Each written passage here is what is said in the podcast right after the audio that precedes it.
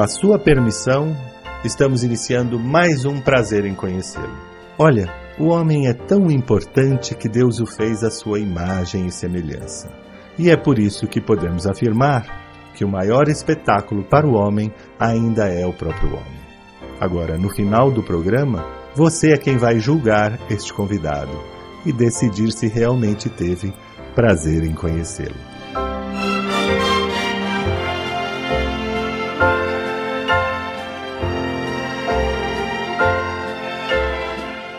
Brancato Neto apresenta Prazer em Conhecê-lo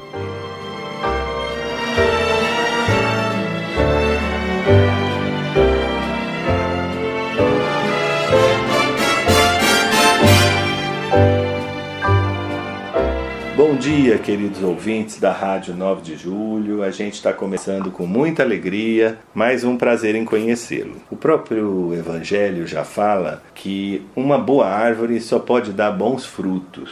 E isso é uma verdade indiscutível, porque eu vou entrevistar um rapaz muito querido, um grande ator, bailarino, coreógrafo, diretor, que vem dessa árvore de bons frutos, que vem de uma família maravilhosa, uma família amada pelo Brasil todo, uma família que eu tive o privilégio de conhecer pelo intermédio do meu pai e que o Brasil inteiro conhece, que é amado, grandes atores, grandes artistas e grandes seres humanos. Eu acho que é por isso que, que essa família toda é tão amada, ele, o pai, a mãe, as irmãs, por serem quem são, com caráter, como seres humanos. Nosso convidado de hoje, com muita alegria, muito orgulho, é o Paulo Goulart Filho. Bom dia, Paulo, como vai? Querido, que prazer imenso falar com você. E é verdade, eu tenho, tive o privilégio de realmente vir de uma grande árvore. Muito. imensa, com uma raiz profunda, que graças a Deus deu muitos frutos e continua dando até hoje. Até hoje. Né? né? Porque não para, não para. A família vai crescendo, vai crescendo e todos vêm dessa, dessa grande árvore, a matriz. É, é. verdade. Uma, um casal como a Anissete Bruno e o Paulo Goulart que se conheceu né, no, no teatro, eles se conheceram já artistas, se não me engano, né, Paulinho? E... Foi. Meu, meu, pai foi fazer teste para minha mãe. Porque minha mãe começou muito novinha, muito cedinho. Aí uma época ela foi para São Paulo, acho que ela tinha uns 19 anos. E Sim. já tinha a companhia de teatro dela. Já tinha companhia. E na época meu pai começando também em São Paulo, ela precisava de um, de um galã para substituir um ator que ia voltar pro Rio. Sim. E meu pai foi fazer o teste para ela no teatro. É. Fez o teste, passou. É. E um dos resultados sou eu, olha eu aqui. Belíssimo resultado, hein? Aliás, falando, é só um entre aspas aqui, falando em galã, eles eram um casal muito lindo, né? Até esteticamente falando, né? Que ah, homem é. bonito que era o Paulo Goulart, que um gentleman. E a Anissete era uma boneca, que moça linda, não? É verdade, eram realmente um exemplo, né, em todos os sentidos. Eles em todos os sentidos. É claro é. que a, be a, beleza não é importante e tal, mas a gente tem que falar, é verdade. Além de serem lindos os seres humanos, era um casal lindo, né?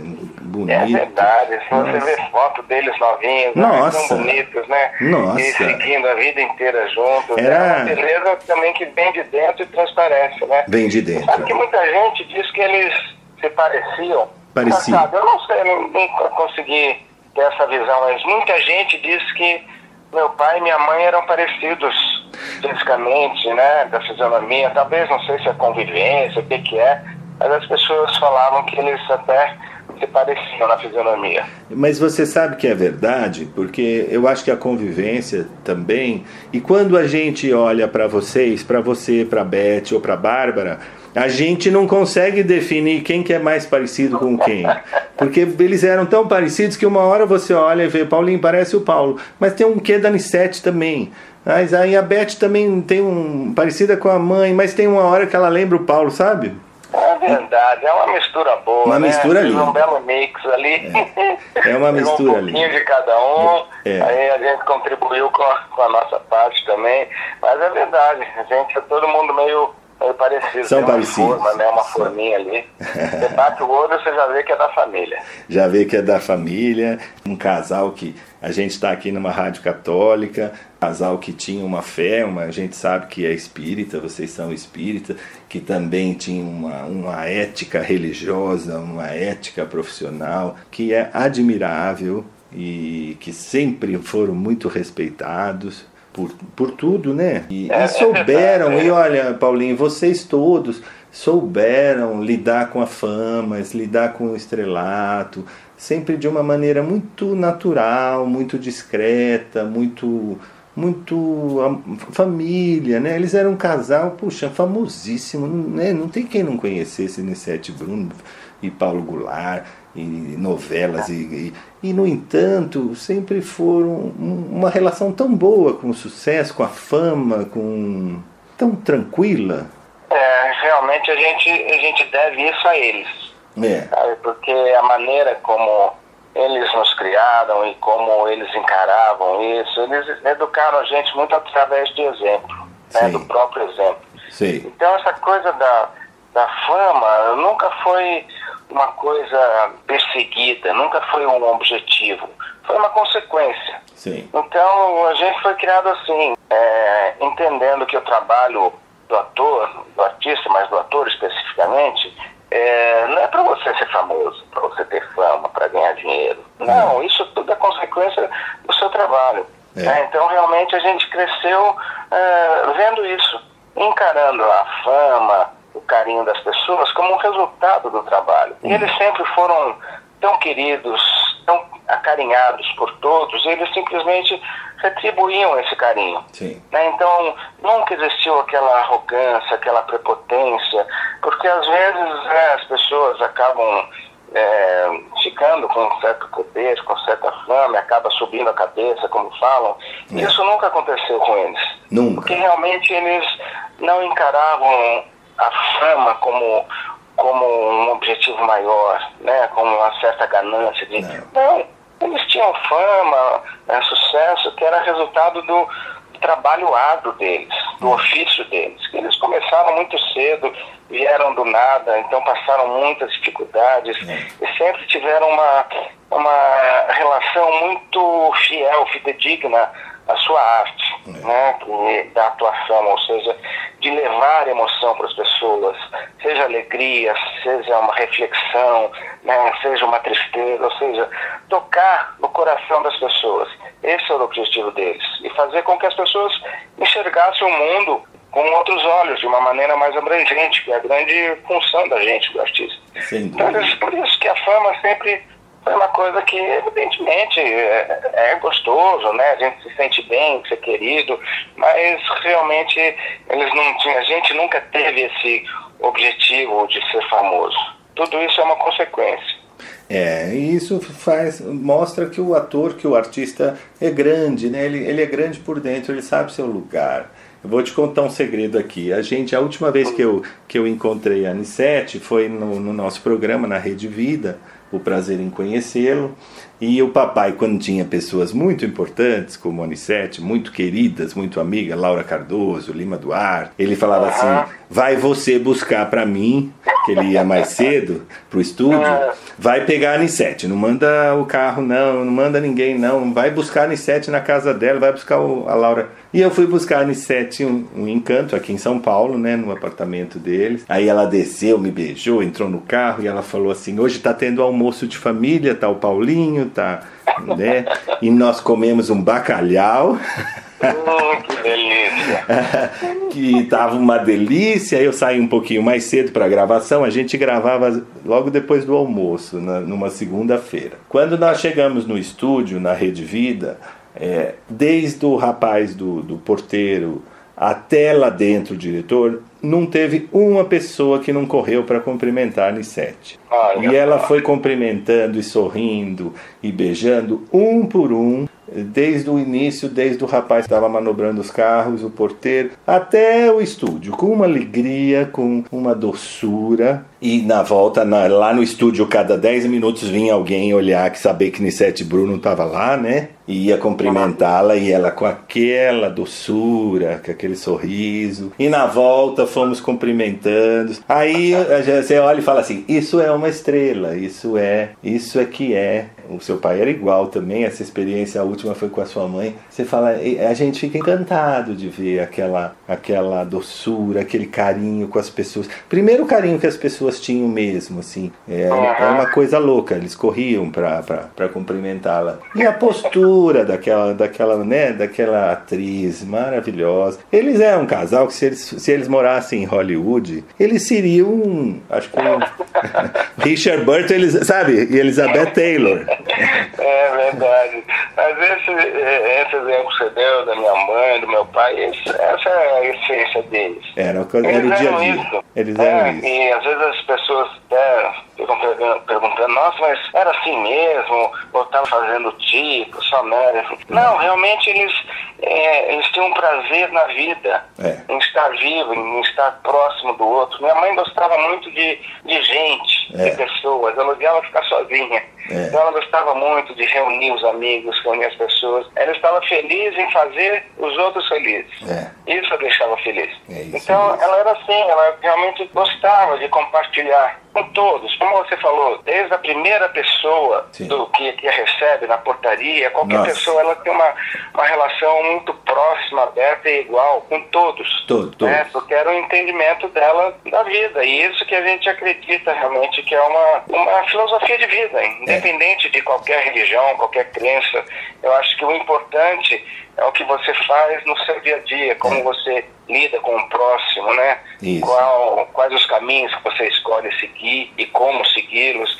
Eu acho que isso é importante a gente ter essa consciência de valores, né? Realmente Muito. do que é importante, do que vale a pena é, seguir em frente, o que vale a pena abrir mão, como se relacionar com o próximo. Esse é. foi um grande legado que eles é, nos deixaram, pelo menos para mim como filho. E é, deixaram para nós também como é, público. A generosidade, a humildade, o exemplo acima de ninguém, porque somos todos iguais. E os colegas. Do mesmo saco, não, é não. É, e os, e os colegas, eu já entrevistei atores, atrizes jovens que contracenavam com eles, falam a mesma coisa. Que delícia contracenar com o Paulo, com a Anissete, que generosidade, que amor, que, que paciência. A mesma coisa, né?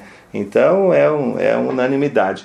Eu não canso de elogiá-los porque eles merecem todos esse elogio, vocês todos da família. Mas Paulo, eu queria te perguntar uma coisa. Você vem de uma família de atores, mas você começou um caminho muito diferente, muito ousado até a época, que é o balé que é você começou como bailarino, é um excelente bailarino, né? Como é que, que como é que você descobriu que, que gostava de dançar? Foi, foi natural? Você foi fazer um curso? Como é que você descobriu? É, minha, minha historinha é, é um pouquinho diferente. É, falando com meus pais, eles sempre deixaram a gente é, muito livres, muito abertos em questão de, de escolha, né, de caminhos, de, de futuro, de profissão. Eles sabiam a dificuldade que é é. ator, artista nesse país, então eles sempre tiveram muito cuidado, né, em não influenciar a gente. Claro que a gente foi influenciado pelo meio, porque eu vivi desde que nasci com atores, diretores, é, produtores, então esse meio artístico sempre foi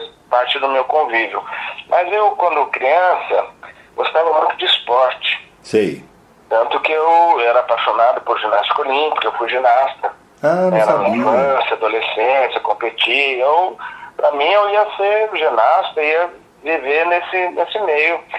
Entrei na faculdade de educação física, né, é. né, realmente para seguir essa, esse caminho do esporte, da ginástica. Sim. E na faculdade, que tinha uma das matérias, que era rítmica, onde tinha umas noções de dança. Sim. Né, fazia parte do, do currículo. E ali foi meu primeiro contato com a dança. E o professor da época, Edson Claro, ele tinha um método dança e educação física que ele colocava todo mundo para dançar. Sim. Os esportistas, atletas, jogador de futebol, todo Sim. mundo dançar e montou um, um, grupo de dança da faculdade. É. Ali, realmente comecei a ter contato com a dança. E me apaixonei, rapaz. Hum. Comecei a dançar e falei, gente, me identifiquei com aquilo, eu senti que eu, tinha um certo potencial, comecei a gostar, a, a, a dançar, a apresentar as coreografias, É. comecei a fazer aulas por fora, isso eu já tinha meus 18, 17, 18, 18 anos, anos. era mais grandinho. E realmente comecei a, a me aproximar da dança através da faculdade de educação física. Sim. E na época em São Paulo, Hum. ia abrir uma. contar um pouquinho da minha historinha. Quero, aí. É, é espetáculo, chamava Paládio. Não sei se você se lembra. Lembro. Paládio, Anos sim. 10, anos 80, acho que foi em 85. Nós Acho que era do Abelardo, não era? Exatamente, Abelardo Abelardo Figueiredo. Figueiredo. E sabe que Abelardo Figueiredo foi amigo de infância da minha mãe. Não sabia. E é, eles nasceram em Niterói. E aquela historinha que eu contei que meu pai foi fazer o teste Sim. da minha mãe, Sim. o Abelardo, ele trabalhava na companhia da minha mãe, fazia parte de administração. Ah, E o Abelardo Figueiredo foi um dos cupidos, foi o grande cupido entre meu pai e minha mãe. Aproximou os dois e tal. Isso aí eu tô falando Sim. lá atrás, você vê como é a vida, né, rapaz? como é que é a vida? Aí e ele sempre, aí depois Abelardo seguiu a carreira dele, enfim, como grande homem da noite, Sim. produtor, etc e tal. E estava abrindo essa casa de espetáculos onde eles estavam precisando de bailarinos. Sei. Eu, na minha cara de pau, começando a, fazer minhas aulinhas de dança, peguei o telefone, liguei para ele e falei, Abelardo, eu quero fazer a audição, o teste, para entrar pro corpo de baile dona da casa que você vai abrir. Ele, Paulinho, mas você dança. E eu, na minha cara pau, falei, danço? Como não? Imagina, tava começando amador ainda, né? É, imagina, começando a fazer aula, não tinha base técnica nenhuma, enfim. Ah, Aí peguei minhas coisinhas, fui lá fazer o teste. ah, Então, que eu fazia acrobacia, fazia aquelas coisas ginástica, É. eles gostaram. E, o- e o coreógrafo desse espetáculo era o grande Ciro Barcelos. Foi o Sim, primeiro sim. coreógrafo meu. Sim. Eu sei que eu acabei passando nesse teste, entrei pro corpo de baile e ali começou a minha carreira como bailarino. Olha. Em 1985, rapaz. Puxa. E aí realmente me apaixonei pela dança. Foi uma coisa incrível. Eu já tinha tido algumas experiências como ator antes. Sim. Né? Eu comecei na antiga TV Tupi, Tupi. com 11 anos. Depois eu tinha feito uma peça de teatro. Mas eu achava que não era meu caminho, não. Sim. Eu gostava de, de esporte. E aí acabei entrando pra dança, me apaixonei, aí comecei realmente a desenvolver na minha habilidade, minha capacidade como bailarino Sim. até me tornar realmente um bailarino profissional, fui para diversas companhias, enfim. E isso acabou me levando de volta para o teatro como ator também. Sim. Acabei me reaproximando do palco. Enquanto eu seguia a minha carreira de bailarino, É. eu fui também experienciando a minha carreira como ator. Sim. E o tempo foi passando, rapaz. Aí É. aprendendo, faz uma coisa aqui, Sim. outra ali, vai trabalhando como ator, pegando experiência. E aí o tempo vai passando, a gente vai ficando velho. Aí o meu lado ator veio completamente de uma maneira é, cheia, preenchida. Porque Já eu tava aí, né? velho, não dá mais pra dançar, eu não tenho mais joelho. Não tem A mais. idade chega e realmente aí, depois de um certo tempo, eu me dediquei à minha carreira como ator e que é, é o que me rea- realiza hoje realmente o meu trabalho como ator. E que eu uso toda a minha experiência, todo o meu conhecimento como bailarino, Claro. né, na minha parte física, corporal, me ajuda, me ajuda muito no meu trabalho de ator. Com certeza. Então, esse foi mais ou menos o meu, meu caminho, a minha trajetória para É. chegar até aqui. Sem dúvida, você é o ator, o bailarino, você é um artista, né? Cada, o artista é um ser complexo que tem um potencial. Uma hora canta, outra hora dança. Claro, alguns têm mais facilidade para uma coisa. Eu acredito que como esportista, nem todo esportista dança. Ao contrário, muitos não, né? Mas é que você já deveria ter essa vocação tão natural para dança que a hora que experimentou já devem ter visto que tinha muito potencial ali, né? Porque É, porque a, a dança, se ela não é natural, você até aprende a técnica, mas não fica uma beleza, né? É Assim, complicado. é e é muito bonito ver homem dançar, né? porque é uma dan a dança ela é, é bonita, principalmente esse tipo de dança que mistura a acrobacia, como era o, o Baryshnikov, que, que, É, é muito bonito. que é Um lindo, de, Bailarino, né? bailarino é, É que é, lindo. que é É. lindo de, de Um dançar. bailarino é lindo, né? Quando você tem realmente um, um balé Nossa. forte, né? Tanto o homem quanto a mulher. Muito bonito. É pena uma carreira que ela não é longeva, né? Ela acaba cedo porque o corpo sofre muito, né? É verdade essa história que dizem que um bailarino, bailarina, se não acordar com dor é porque não é bailarino. É verdade. É verdade isso. É, é praticamente um, um, atleta, um esportista, né? Sim, uma é um vida atleta. Muito, muito parecida.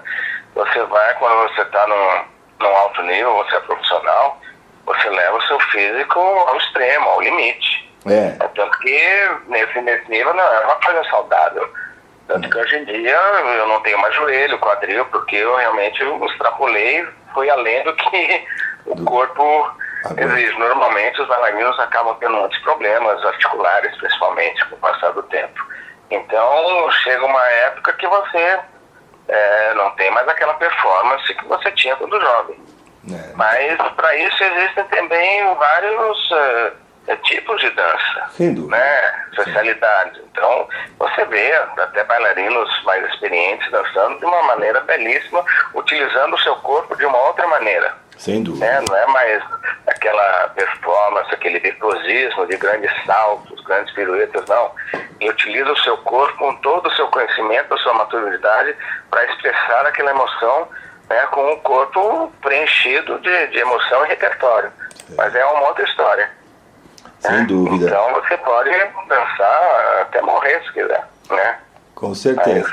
Mas, Você é no meu caso, realmente eu optei por, por trilhar a minha carreira como ator, porque foi uma coisa que me chamou muito forte. Eu comecei a, a ter necessidade, a me sentir realizado é, mais com o trabalho como ator do que como bailarino, a partir de um certo momento. sem dúvida. Porque a, a dança chegou a um, um ponto onde é, eu não estava conseguindo é, me expressar da maneira suficiente que eu gostaria. Sim. Então eu senti necessidade realmente de focar no meu trabalho como ator, né, usando a palavra, usando os textos, usando né, as emoções que, que estavam inerentes a mim, para poder me expressar de uma forma plena. Então por isso que realmente eu acabei me afastando mais da minha carreira como bailarino e focando na carreira de ator. Que bacana. E é porque também o, o talento já estava em você, é claro. É. Inclusive, a gente tem muito prazer em recebê-lo aqui, porque você acabou de estrear no dia 12, no sábado, uma peça que maravilhosa chamada Nunca Desista de Seus Sonhos, que nós tivemos o prazer, sábado passado, de receber aqui a Miriam Rios. Isso. Falando Querida. dessa peça, é, que ela inclusive fez muitos elogios, que seu trabalho está magnífico. Ela fez elogio da, da, da equipe toda, que está uma equipe muito coesa, muito bacana, muito harmoniosa. E ela disse: o Paulinho está excepcional. Você conhece o Paulinho? Eu falei: conheço. Ah, que Falei, graça. conheço. Ela é uma grande, queridíssima colega, É. tá incrível também. E, e aí eu queria que você falasse como é que está sendo esse, como é que foi a estreia no dia 12, como é que está sendo essa, essa experiência de uma peça do Augusto Cury, um texto tão importante. Mas daqui a pouco, nós vamos sair para um breve intervalo e voltamos já já.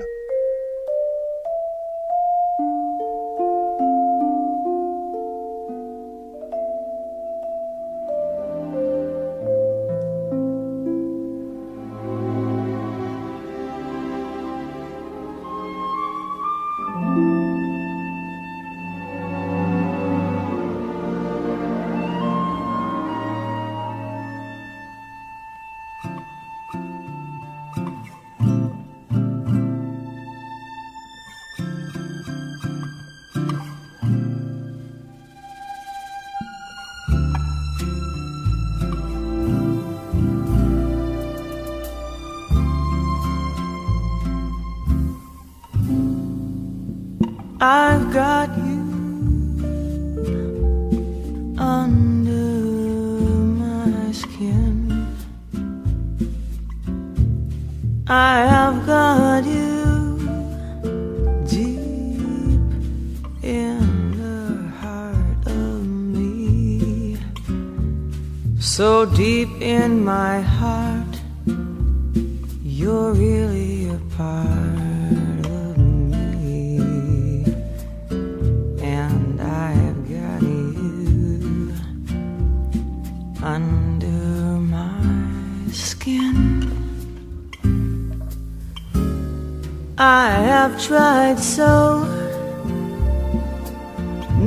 to give in. I've said to myself, this affair, it never would go so well. But why should I try to resist when I know so well that I've got you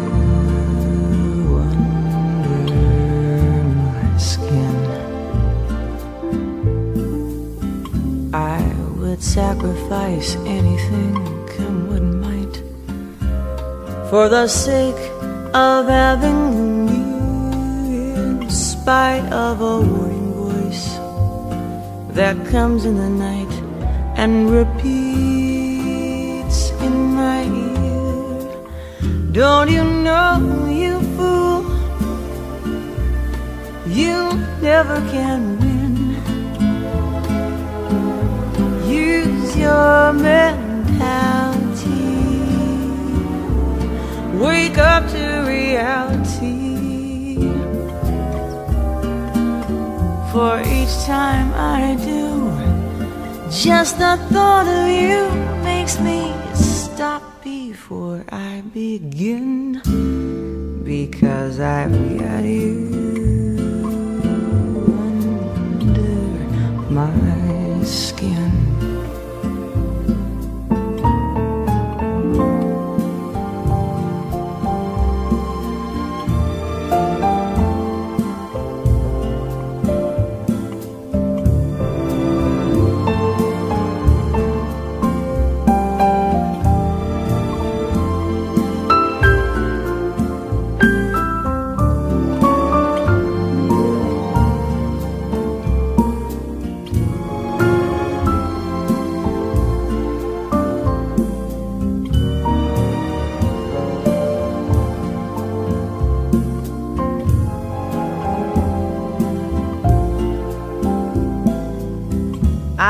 would sacrifice anything, come what might, for the sake of having you near, in spite of a warning voice that comes in the night and repeats in my ear. Don't you know,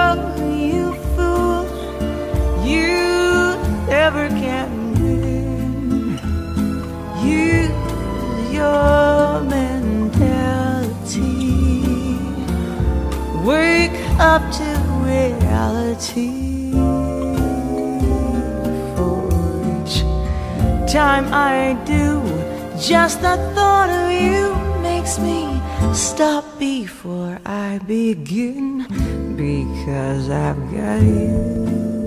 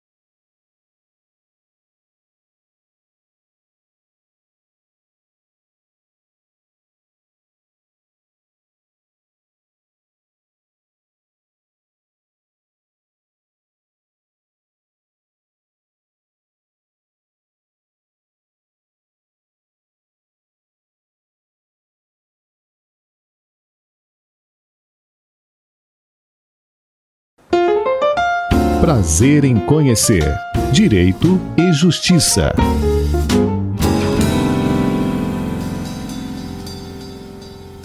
Queridos ouvintes, hoje nós estamos iniciando um novo quadro no programa. Nós teremos colaboradores todas as semanas respondendo a perguntas, dúvidas dos nossos ouvintes. E hoje nós temos o privilégio de contar com a presença do Dr. Sérgio Grama Lima, do escritório aqui de São Paulo, Leite, Tosto e Barro. Bom dia, Dr. Sérgio, tudo bem?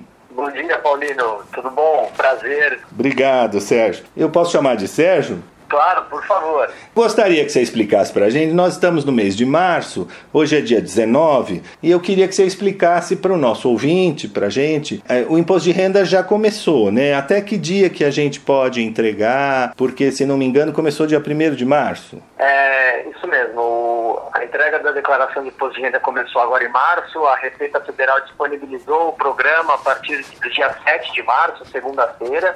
E a entrega vai até o dia 29 de abril, sexta-feira, até às 23 horas e 59 minutos. Ah. Então, todos os contribuintes precisam fazer a declaração, entregar a declaração até essa data. Importante ressaltar, dia 29 de abril, que é o último dia do mês, é útil, né? E até 11h59, 23h59, ou seja, meia-noite já não vale mais, é isso? Exatamente. Certo. E me diz uma coisa, doutor Sérgio, quem é que deve declarar? Quais são as pessoas que estão obrigadas? Porque o imposto de renda, para a gente explicar de uma maneira mais simples, é um imposto sobre o, o que as pessoas ganharam, sobre o trabalho, né, durante o ano.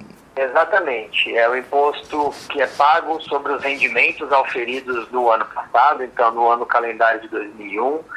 E esse ano quem está obrigado a declarar são as pessoas que tiveram esses rendimentos superiores a R$ 28.559,70 no ano de 2021. Certo. Também os contribuintes que tiveram atividade rural com receita bruta superior a R$ 142.798,50. No ano. Que tiveram rendimentos no ano, no ano de 2021. Sempre a gente pegando o ano anterior inteiro. Sei. Os, os contribuintes que tiveram rendimentos isentos superiores a 40 mil reais, os que têm propriedades, bens é, superiores a 300 mil reais, Certo. os que tiveram ganho de capital, que, que é, é, o, é o ganho sobre a venda de bens ou direitos no ano passado, no ano de 2021. Sei. É, também quem, as pessoas que tiveram é, operações em bolsa de valores e também todos aqueles contribuintes que retornaram ao Brasil no ano passado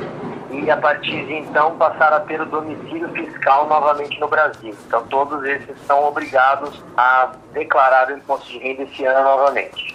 Tá, então vamos agora por partes, bem, bem devagarinho. Primeiro, então aqueles, aqueles eh, contribuintes, aquelas pessoas que moravam fora e voltaram a morar no Brasil, obrigatoriamente tem que declarar esse ano. É, as que voltaram a morar no Brasil e voltaram a ter o, o domicílio fiscal aqui no Brasil. Aqui no Brasil. Voltaram por uma questão de trabalho, então, é, retomando o domicílio fiscal, ele precisa declarar o imposto de renda esse ano. Certo. Outra coisa, as pessoas que têm um patrimônio, um, imó né, um imóvel, um automóvel e tal, a, acima de 300, 300 mil reais. Tá. Então, se, se o nosso ouvinte tem lá no imposto de renda dele, tem uma casa, um automóvel, um sítiozinho, se der mais do que 300 mil reais, ele é obrigado a declarar. Exatamente. Tá. Quem ganhou acima de 28 mil, né? E quase 29 mil reais, né?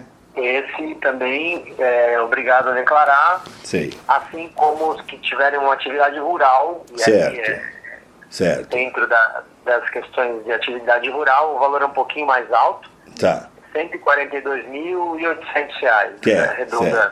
É, às vezes a pessoa tem um sítiozinho e arrendou, né? Alguma propriedade rural. Se esse valor exceder a 140 mil no ano, ela é obrigada a declarar. Exatamente. E também você falou sobre ganho de capital. Então a pessoa, por exemplo, vendeu um imóvel e teve um lucro. Exato, exato. Quando o contribuinte teve um lucro sobre a venda de um bem ou um direito, Sim. caso o imóvel, e dentro desse lucro ele precisou recolher o imposto sobre o ganho de capital, ele necessariamente eh, preencheu o, o- a declaração de ganho de capital no ano passado. Certo. Por conta disso, ele precisa esse ano apresentar a declaração de imposto de renda também. Certo. É uma coisa que aconteceu até atípica, né, Sérgio? O ano passado foi a valorização dos automóveis usados. Isso, isso mesmo. Então pode ter acontecido, de, isso é uma coisa rara, no, muitos anos que não acontece. Pode ter acontecido de eu tinha um automóvel que valia 12 mil no meu imposto e eu vendi o ano passado por 15. Isso aí é um ganho de capital, né? É um ganho de capital, Paulino, mas essa situação específica que você colocou não estaria sujeita ao ganho, ao imposto de renda, Sim. porque o ganho de capital ele concede uma isenção Sim. nas operações de até 35 mil reais. Mas se a gente mudar o seu exemplo, e eu Sim. tenho um carro no valor de 50 mil certo. e eu vendi ele por 70, eu vou ter um ganho de capital. E aí nessa situação, sim, eu vou ter que pagar o imposto sobre o ganho e necessariamente este ano fazer a declaração de imposto de renda. Certo. Uma coisa que eu queria perguntar: é obrigado a declarar, por exemplo, quem paga aluguel, ele deve declarar o pagamento do aluguel? O proprietário de imóvel que aluga, ele está sujeito às mesmas é, condições dos rendimentos tributados. Então, certo se no ano de 2021 esse rendimento do aluguel não superou aqueles R$ 28.559,70, não será necessário. Certo. Por outro lado, eu lembro que tem a condição dele ser proprietário de um, de um bem superior a 300 mil. E aí ele estaria obrigado pela questão do, da propriedade. Então, certo. Então precisa observar as duas regrinhas. Mas eu digo assim também do outro lado. Se o nosso ouvinte é inquilino, paga aluguel, e ele tem que declarar por, porque teve rendimentos ou por alguma outra razão, ele deve declarar o aluguel, mesmo que ele não, não vá deduzido da renda? Ele declara o recebimento, você fala? O pagamento de aluguel. O pagamento de aluguel, não, não é necessário ele declarar se o pagamento foi feito de pessoa física para pessoa física. Ah, tá, entendi.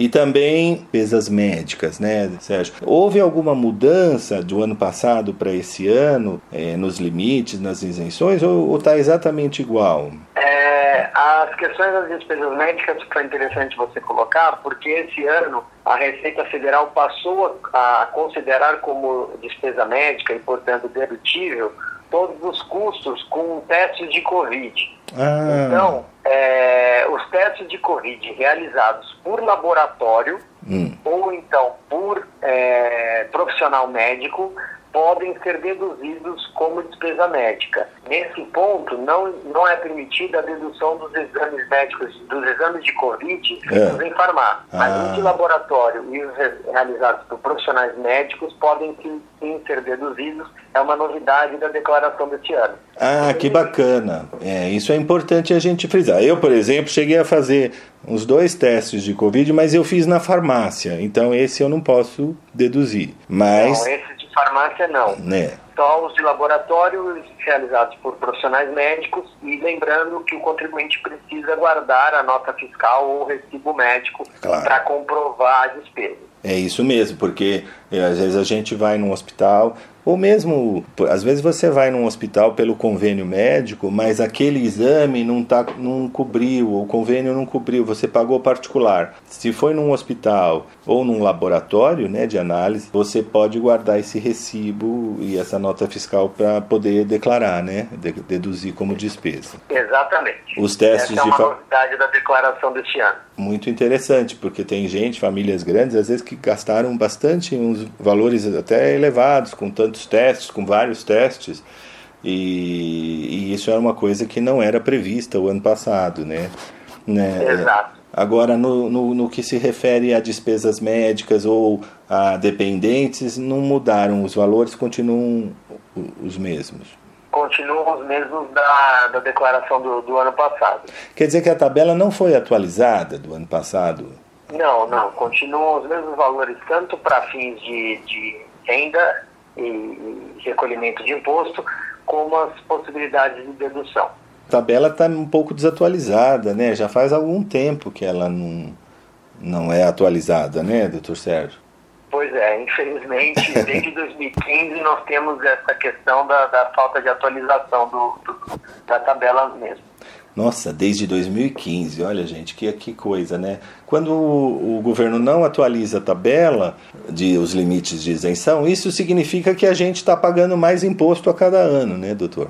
Exatamente, exatamente, porque nosso, nosso rendimento tributário é corroído pela inflação Exato. e, por outro lado, nós não temos esse reajuste da, das alíquotas e das bases tributárias.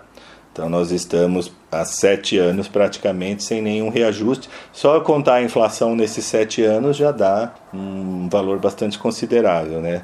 Vamos Exato. ver se o ano que vem eles é, conseguem corrigir essa tabela, porque prejudica muito todo, todo o brasileiro que paga tributos. E, e também ah, você acha interessante que as pessoas que têm restituição, que elas entreguem o mais rápido possível?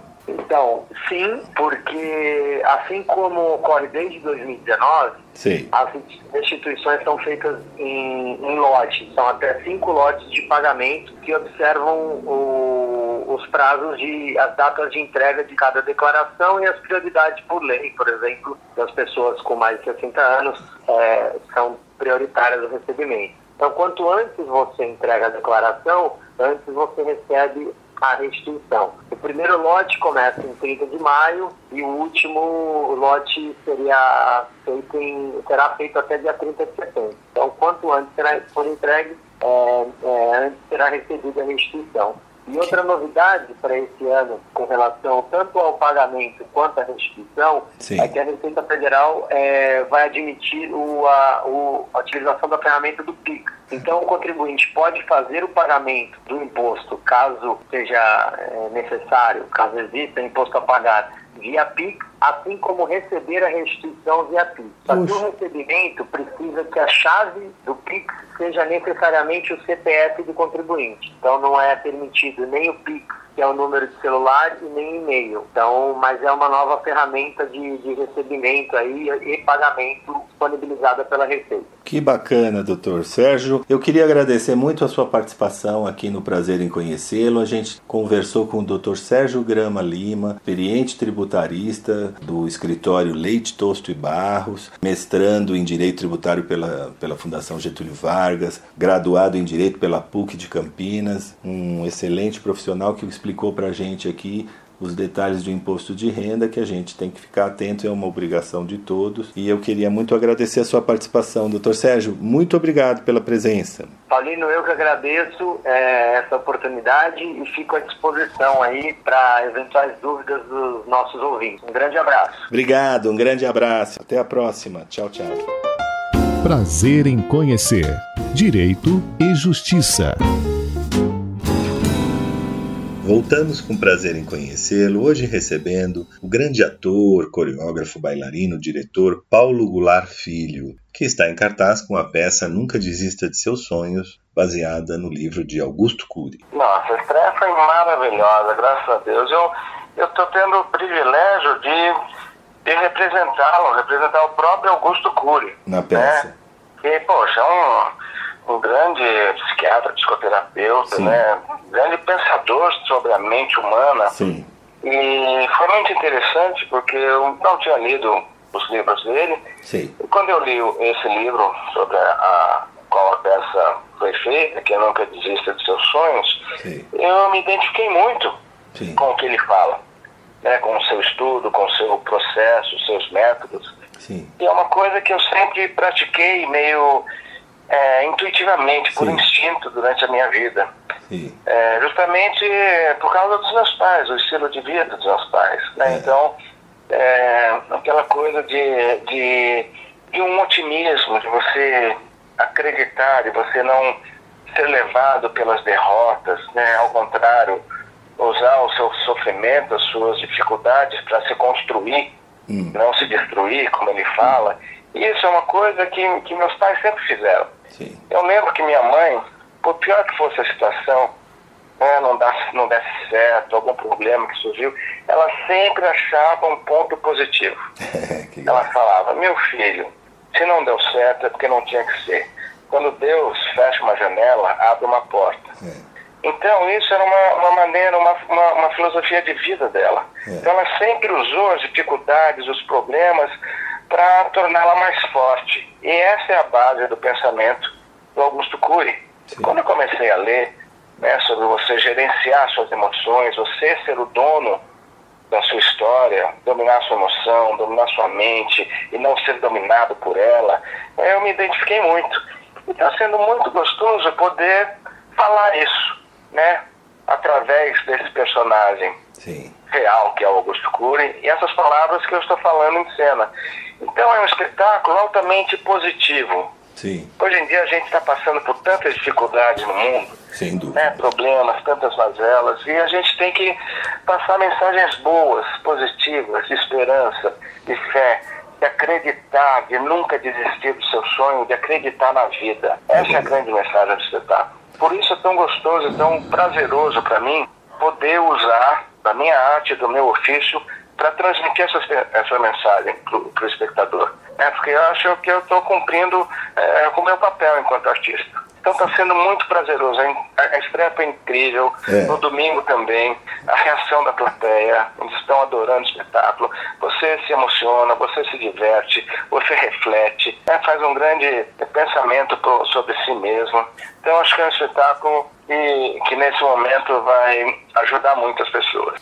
Que bacana. Deve ser gostoso você dar um texto, defender um texto que você concorda com, a- com aquela Uhum. ideologia. Deve ser prazeroso, né? Porque você, você tá defendendo uma ideia que é sua também, né? Deve ser bom, né? Exatamente, exatamente. Porque muitas vezes a gente faz Claro. eh, personagens que são, eh, são incríveis, são desafiadores, né? E isso é, é um desafio muito gostoso também para o ator, fazer um personagem que não tem nada a ver com ele. Sem dúvida. Por exemplo, se eu vou fazer um, um, sei lá, um assassino, Sim. um maluco, um, um ditador, qualquer Sim. pessoa assim, é, é muito instigante, porque a gente acaba trabalhando um outro lado, Sim. né, que não é o, o, o- do ator, mas que, que está inerente em todo ser humano.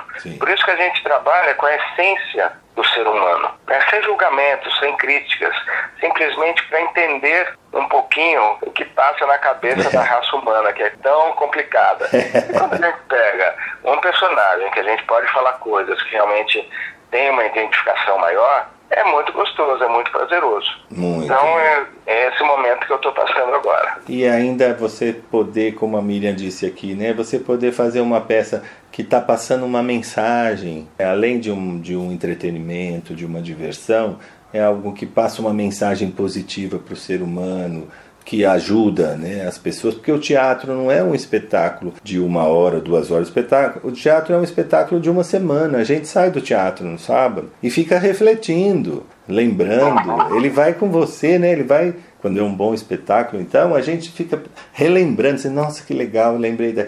Sabe? E, e aí você, você sai pensando, é, refletindo. Então você poder fazer um espetáculo que é, que é positivo, é quase de utilidade pública, né? Exatamente. É, O teatro é isso. O teatro, ele, eu costumo dizer que ele é transformador. É transformador. né? Quando você assiste uma peça de teatro, você termina transformado, né? de uma maneira ou de outra. Alguma mudança tem que ter acontecido dentro de você. É como você falou.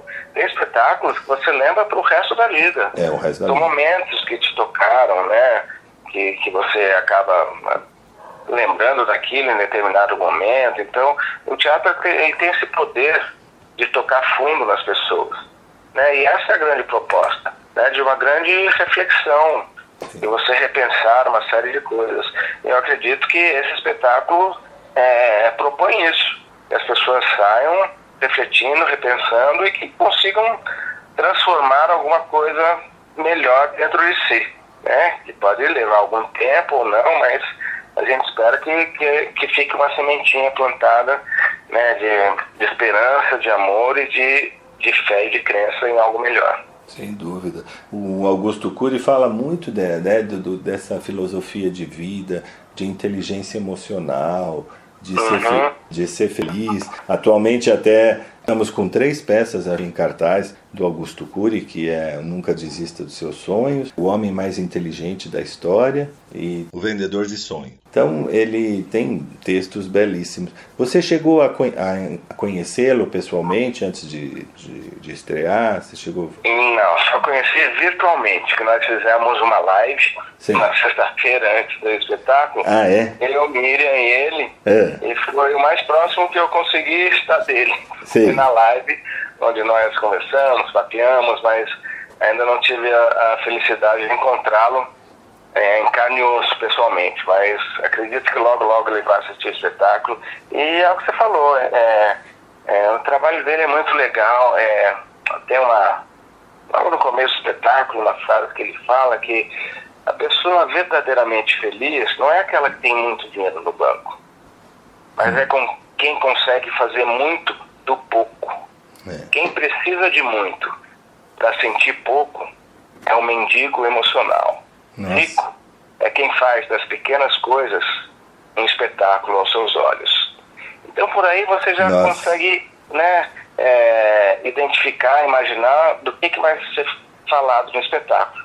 Eu acho muito legal essas mensagens e a maneira como, como ele encara a vida, como ele encara as dificuldades, os problemas, sempre para se fortalecer, se construir, nunca se destruir. Puxa, para não se influenciar, você nem quis por exemplo, observar muito. Porque é difícil fazer um personagem vivo, né? É, o, o Cury, eu, eu cheguei a estudar um pouquinho ele, sim, eu vi algumas palestras, vi uns vídeos dele, sim. porque eu gostaria, eu, eu, queria chegar na essência dele, sim. na essência interna. Porque sim. a parte externa né, é mais fácil você chegar no estereótipo físico, né, de de gestos, de movimentos, mas eu, eu, gostaria, eu, eu queria entender como que ele transmitia as mensagens. Foi muito interessante, porque é, é, a gente tem um jeitão meio parecido até de, de se expressar. Ah, é. Então eu acabei é, vendo uns vídeos dele, a maneira como ele fala, como ele se porta, e fui trazendo para o meu jeitão. Sim. Então eu fiz uma meio misturada aí de cura e gular, acho que ficou interessante. é, então eu consegui pegar alguns, alguns jeitos, trejeitos dele, mas do, do meu jeito. Eu acho que deu uma, deu uma mistura interessante. É, porque não é uma imitação, claro, também não é uma figura é, muito conhecida, é conhecido o nome, mas não é uma figura muito conhecida no dia a dia, não é alguém que tem um programa na TV toda semana, assim, que o público fica esperando para vê-lo. Então é o que você falou, é, você tem que passar a essência. É, tem muita gente que conhece Augusto Cury só pelos livros, né? Exatamente. Só de lê-lo. Então, pela, pelo que ele pensa, pela palavra. Então você cria o personagem mais ou menos em cima dessa, dessa essência. Deve ter ficado um trabalho excelente. A, a crítica foi muito boa da estreia de vocês. O, eu, é, né? É, é, o pessoal tem, tem gostado, o público é. tem, tem reagido muito bem. Muito e, e, depois falando com ele, ele também é uma pessoa muito tranquila, muito do bem, muito agradável de se conversar.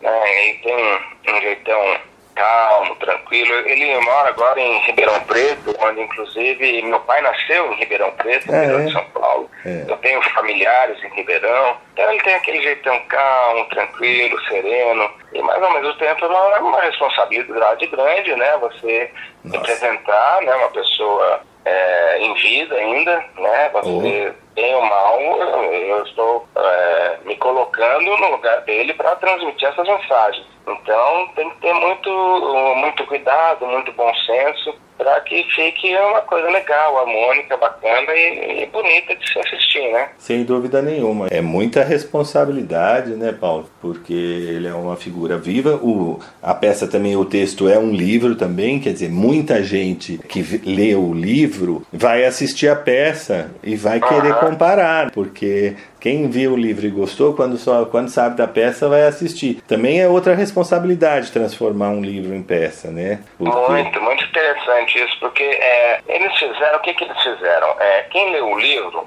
é, vai reconhecer momentos ali, mas foi criado todo, é, todo um enredo ficcional, de ficção, para poder passar as mensagens. Então ah. existe toda uma história personagens que foram criados para o teatro. Ah, que bacana. Então, é, existe, é, foi criada uma dramaturgia pelo próprio Cury, pela Cris, que escreveu junto, a Cris, Cris Natali. Sim. Os dois fizeram essa, essa adaptação para o teatro, mas é, pegaram o que? A essência, as ideias contidas no livro e criaram uma história de ficção, né, que é uma personagem da Miriam, que é a doutora Camila, que é uma psicóloga, que foi inspirada pelo Cury, inclusive, para ser psicóloga, tem problemas com seu próprio filho. Né? Então, criou-se um, um enredo dramatúrgico de ficção para poder Sei. falar sobre, o, sobre o, o, livro. Então é interessante que quem lê o livro Sei. vai ver uma história completamente nova, diferente, abordando os temas do livro. Então ah. isso eu acho muito interessante porque a gente está falando de teatro. Né? Então é um, é um outro veículo, é uma outra maneira de comunicação. E foi assim que eles criaram essa dramaturgia para poder levar o livro para o palco. Que bacana, isso é importante a gente falar aqui para os nossos ouvintes, porque às vezes a pessoa diz, ah, eu li o livro, então não vou assistir porque eu já conheço. Não é o caso. Uhum. E tem gente que diz, ah, eu li o livro, é, depois a gente não. Ah, o livro sempre é melhor do que, a, do que a peça ou do que o filme. Não, não tem nada a ver, né? Como você disse, o livro é um veículo, uma linguagem, e essa peça é. A gente pode quase que dizer que é baseada no livro, né? Tem, mas é uma, é uma história, uma nova história. Quem, quem viu o livro quem leu o livro e gostou, certamente vai gostar da peça. É uma, é uma outra história, não vai ver a mesma coisa com a mensagem, claro. Achei muito boa essa ideia de. Porque o livro tem recursos que o teatro não tem e vice-versa, né? Então, o, o, livro tem a, conta com a imaginação do, né, do leitor, que é, é infinita e vasta, né? E, mas o teatro conta com né, os atores, com esse trabalho belíssimo de vocês quatro Exatamente. no então, palco. Tudo, e... Todas as mensagens é, do livro estão na peça. Então as pessoas vão identificar é, o livro na peça, mas uma, de uma forma diferente. Diferente. Isso é muito, muito legal, muito interessante. De uma, de uma forma mais concreta, não é? No, no, numa forma mais prática. A Miriam comentou que o personagem dela é uma, uma psicóloga, né, uma psiquiatra, mas tem problemas de, com o próprio filho que ela não consegue. Né? E isso, uhum, isso certamente vai identificar uma série de, de, de, ouvintes nossas, de mães que têm problema com o filho, com a filha, porque isso é o dia a dia de todo mundo, né? E essa... É, é, e essa identificação é, é, é crucial para o teatro, né? A pessoa tem que ver e falar, puxa vida, muita gente vai se identificar com as situações que são vividas, ela, com as mães, os próprios filhos, os é. adolescentes que estão nessa loucura, essa intoxicação digital, como ele fala, né, não conseguem largar o, celular, não conseguem é. largar os jogos online, né, essa relação é, da, da presença física, do olho do olho, do dia a dia, está cada vez mais distante. Então, tudo isso é abordado de uma maneira que, que as pessoas vão se identificar muito. Tanto as mães quanto os filhos. Então, acho que isso é, é muito legal no espetáculo. Paulo, você já, você já teve esse problema com as meninas? Essa, você tem três meninas. Você já passou dessa fase da adolescência? Mas não responda agora. A gente vai sair para um breve intervalo e voltamos já já.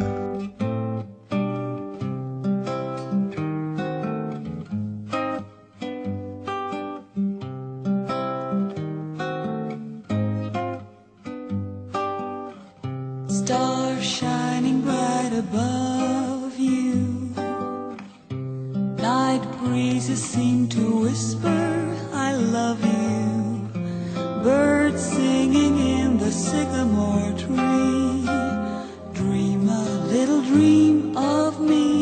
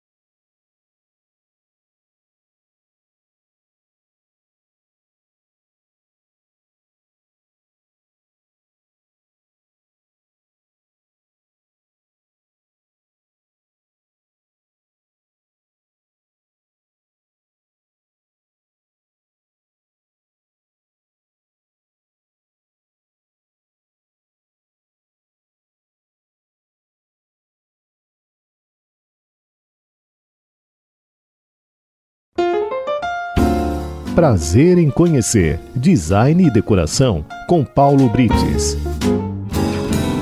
Bom dia, Paulo Brites. Olá, amigos ouvintes da Rádio 9 de Julho. Semana passada tivemos aqui em São Paulo a edição de número 20 da Expo Revestir, a maior e melhor feira de revestimentos e acabamentos da América Latina, destinada a revendedores, arquitetos, designers de interiores e todos que fazem parte da cadeia produtiva da construção civil. Neste ano, marcando os 20 anos de existência e por um ano sem termos o evento presencial, a feira aconteceu de forma híbrida, ou seja, parte da visitação aos estandes dos fabricantes sendo presencial e as palestras, workshops e Fórum Internacional de Arquitetura e Design e Construção, que sempre ocorrem paralelamente à feira de forma 100% digital. Por ser presencial, uma boa organização garantiu o cumprimento das normas internacionais de segurança sanitária e precaução contra a pandemia. Aproximadamente 200 expositores de todo o Brasil marcaram sua presença no evento, apresentando as últimas novidades e tendências em pisos e revestimentos cerâmicos e não cerâmicos, louças, metais e acessórios de banheiro e cozinha. Destaque os revestimentos com variados tamanhos e formatos das peças assim como novas texturas, muita coisa com relevo e impressões muito interessantes. Os mármores se apresentam em todas as feiras e nunca saem de moda, mas nesta mostra específica fica a tendência de valorização de pedras menos nobres, tais como o basalto e o arenito. Louças, revestimentos, pisos e MDFs com texturas que lembram tais minerais estão em alta. Cores de revestimentos em tons pastéis prevaleceram em grande parte dos fabricantes. Texturas acetinadas ou mesmo sem brilho algum, parecendo borracha, que de tão semelhante dá vontade de tocar para ver se é um material ou outro. Nos metais, destaco a inovação no design e na tecnologia de algumas peças.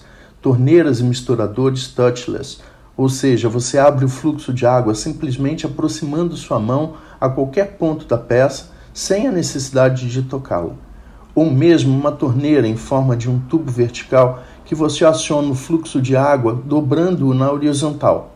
Para fechar, é só dobrá-lo novamente para a posição vertical. Me chamou a atenção um chuveiro que mistura de forma diferenciada a água com o ar e proporciona um jato mais suave, parecendo com pingos de chuva. Com todas essas tecnologias aplicadas a uma residência, as casas acabam se tornando um complemento dos sentidos das pessoas e se você vai construir ou reformar, procure alguns informativos divulgados pela imprensa sobre as novidades dos fabricantes e fique atualizado com as novas tendências no mundo da decoração. E semana que vem eu volto com mais um bate-papo de decoração. E não se esqueçam de me seguir nas redes sociais. No Instagram é by icono e no Facebook é by icono. Até lá! Prazer em conhecer Design e Decoração com Paulo Brites.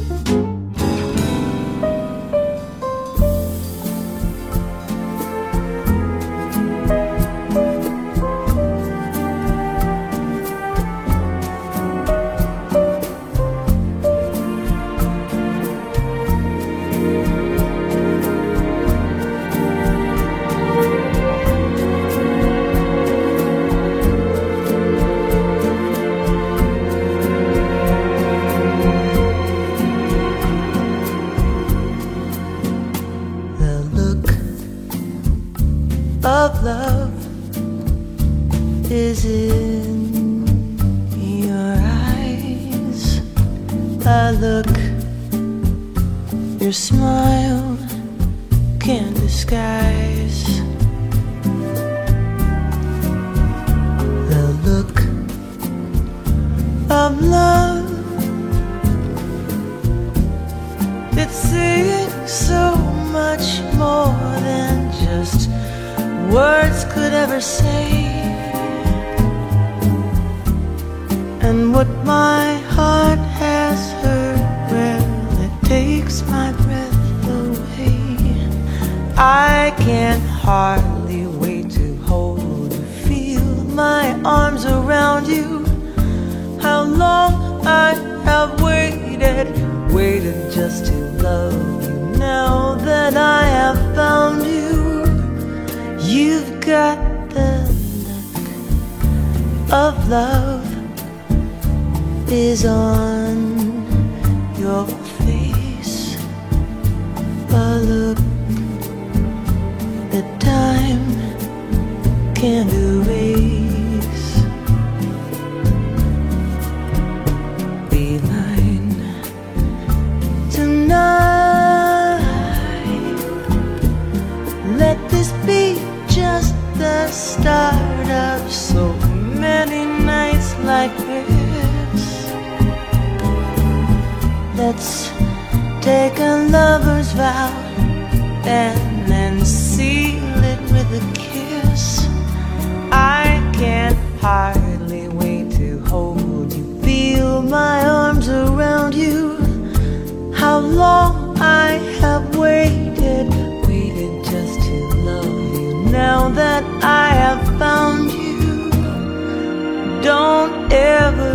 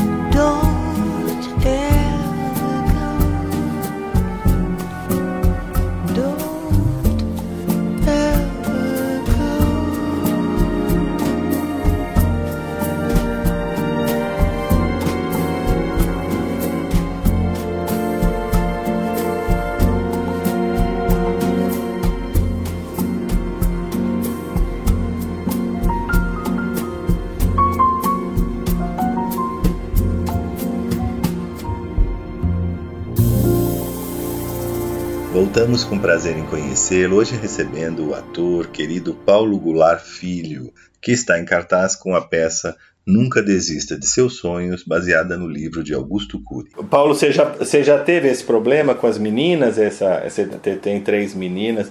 Você já passou dessa fase da adolescência? Pois é, você vê como o tempo passa, né? que loucura. Minhas filhas já estão hoje com mais de 30 anos. Nossa, Então você vê que de uma geração para outra, como muda, rapaz. Muito. Eu lembro quando minhas filhas eram pequenas, não tinha nada disso, ainda não existia Não. né, essa, essa intoxicação digital de hoje. É É, tudo muito rápido. muito É, rápido. a geração de hoje é, é bem diferente. Você pega 20, 30 anos atrás, como mudou. Ah, É eu um salto gigantesco. Eu acho que cinco a educação anos. das minhas filhas É. foi, foi bem diferente Foi muito- educação das minhas netas de hoje, por exemplo. Você já tem netas? Já tenho três netinhas. Três netinhas, mas é. Linda. Ah, que delícia. É. E, mas bom, você se casou cedo, né, Paulo? Isso ah, é eu fui, fui pai com 19 anos. Olha Fui só. e aí, por isso que agora pode aproveitar as netinhas com, com bastante é, É, fôlego, juventude. juventude. E a Isso é- melhor coisa que tem é ser avô, né? É verdade. Aí depois você vem, você só esfrega, traga, e aí entrega o pacotinho pros pais. Agora, ó, você viu aí. Eu li uma frase interessante outro dia que diz assim: se você criou seus filhos, você vai poder brincar com seus netos. Se É você mimou seus filhos, você vai ter que criar seus netos. Muito bom. Né? Isso aí. que, é, que é muita realidade. Eu tenho muitos amigos que, né, da nossa faixa etária que são avós que realmente estão criando os netos porque os filhos tiveram tanto conforto, tanto né, foram tão poupados de tudo que agora não, não tem nem condição de criar os próprios filhos, né? Mas, é, mas agora, como você diz, você como criou suas filhas, muito bem criado, então agora você está se divertindo com os netos, né? Ah, agora é só festa. Que agora é só festa, é só deseducar, né? Educar é, é. é o pai e a mãe que educa, né? Exatamente. A gente é só, é só. Já fiz a minha parte, agora. Exatamente. Com vocês. Paulo, eu queria te agradecer muito pela presença aqui, esse papo tão gostoso, de aproveitar, lembrar da sua família, que a gente, o Brasil sente tanta saudade de, deles, de, de vê-los. Eu assisto toda vez que tem uma reprise de, de novela, que vejo Nissete, que eu vejo Paulo, eu, eu volto a assistir para lembrá-los e e falar desse espetáculo maravilhoso, né, que vocês estão estreando, estrearam agora no sábado, dia 12, é todo sábado às 21 horas, domingo às 19, aqui no Teatro Fernando Torres, é aqui no Tatuapé, teatro belíssimo, esse grande ator que é Paulo Goulart Filho, ao lado de Miriam Rios, um grande elenco. Essa temporada deve seguir bem aí um bom tempo, né, Paulo? É, nós vamos até o dia 1 de maio certo. nesse teatro. Certo. Depois deve viajar, ah, viajar aí pelo Brasil todo. Que bacana. Aí começa as viagens. Vai, Mas essa primeira primeiro momento nós ficamos até o dia 1 de maio, aos sábados e domingos. E o teatro é maravilhoso, é incrível. é incrível. Eu não conhecia esse teatro é. e nossa, é incrível, uma estrutura muito boa, as pessoas vão, vão gostar muito. Apareçam lá que realmente compareçam que vale a pena.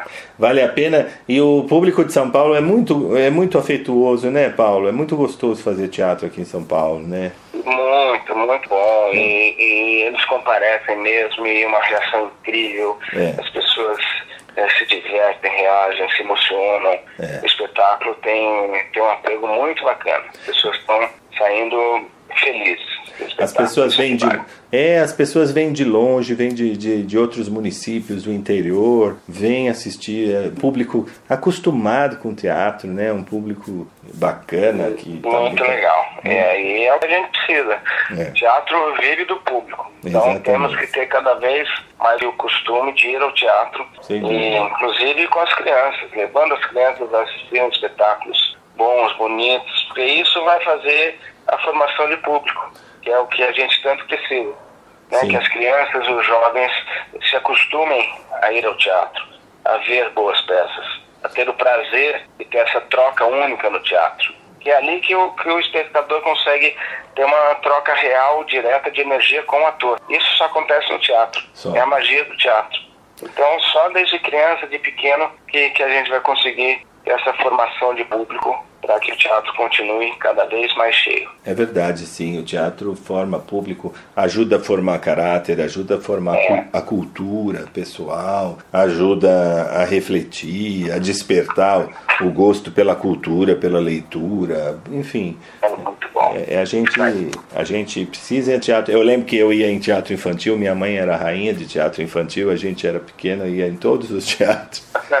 e aí isso de me desenvolveu, eu sou apaixonado até hoje, a gente aprendeu a gostar e a curtir e a valorizar e nesse momento que a gente está passando de tanta dificuldade, né, Paulo, com uma guerra aí no, no mundo, é. com pandemia, com desemprego, a gente precisa desse desse refresco, desse respiro, né, com teatro. certeza, é isso aí. Por Pra- isso, espero todos lá para me assistir. Eu, Miriam Rios, Murilo, Amari, somos um elenco muito bacana, muito legal.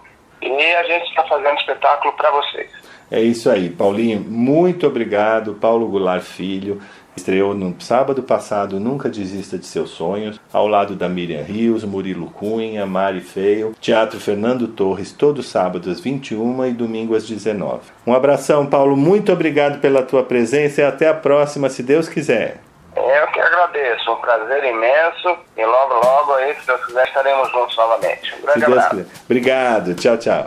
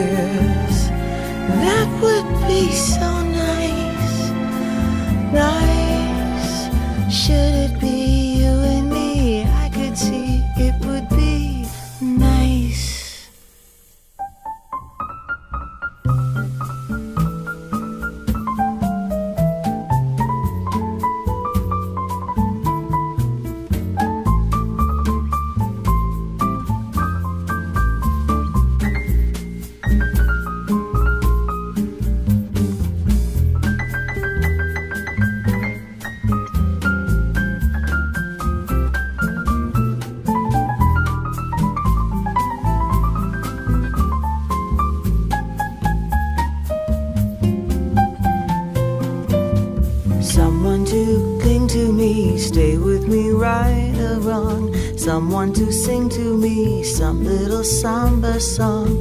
Someone to take my heart and give his heart to me. Someone who's ready to give love a start with me. Oh, yes, life would be so nice. Nice, should it be you and me? I could see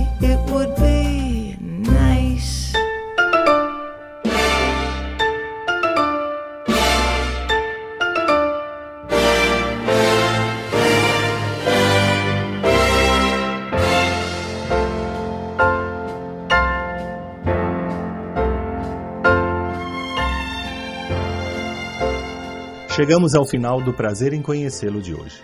A nossa proposta foi cumprida. Espero que vocês tenham gostado e aguardo a todos no próximo sábado, se Deus quiser.